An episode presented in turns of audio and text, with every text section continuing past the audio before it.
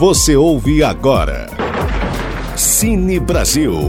Que história é essa? A história do cinema brasileiro. Como? No seu rádio. Ao narrar uma injustiça cometida por um governo passado em O Caso dos Irmãos Naves, o cineasta Luiz Sérgio Persson falava metaforicamente sobre a situação do Brasil.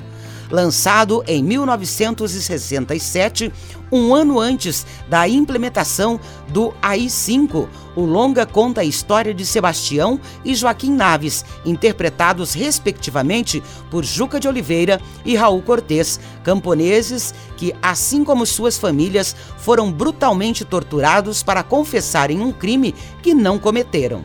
O filme é um exercício de formalismo cinematográfico utilizando-se de decupagem, montagem e aspectos técnicos que impressionam pela qualidade se comparada ao resto da produção da época. A obra também é baseada em acontecimentos reais, adaptando livremente o romance homônimo escrito pelo advogado dos irmãos João Alame Filho. O caso dos irmãos Naves está disponível na MUBI, Globoplay e Look. Você ouviu Cine Brasil. Que história é essa? A história do cinema brasileiro. Como? No seu rádio. Ele vai voltar. De volta a qualquer momento.